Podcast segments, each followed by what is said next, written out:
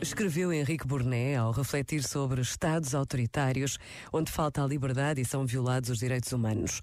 Nas democracias mais ou menos maduras do Ocidente, crescem movimentos que se queixam de haver por aqui liberdade a mais olham ou olhavam para Putin e para as suas declarações sobre a decadência moral do Ocidente, da falta de respeito pelas tradições e achavam, e ainda acham, que sim, que se tem ido longe demais, que já não se respeita nada e se pode tudo.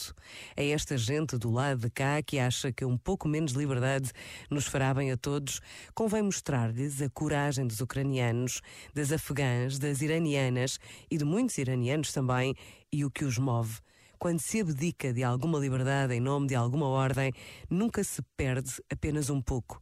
Há sempre alguém disposto a escolher por nós a liberdade a que temos direito. E é sempre menos. Este momento está disponível em podcast no site e na app da RGF.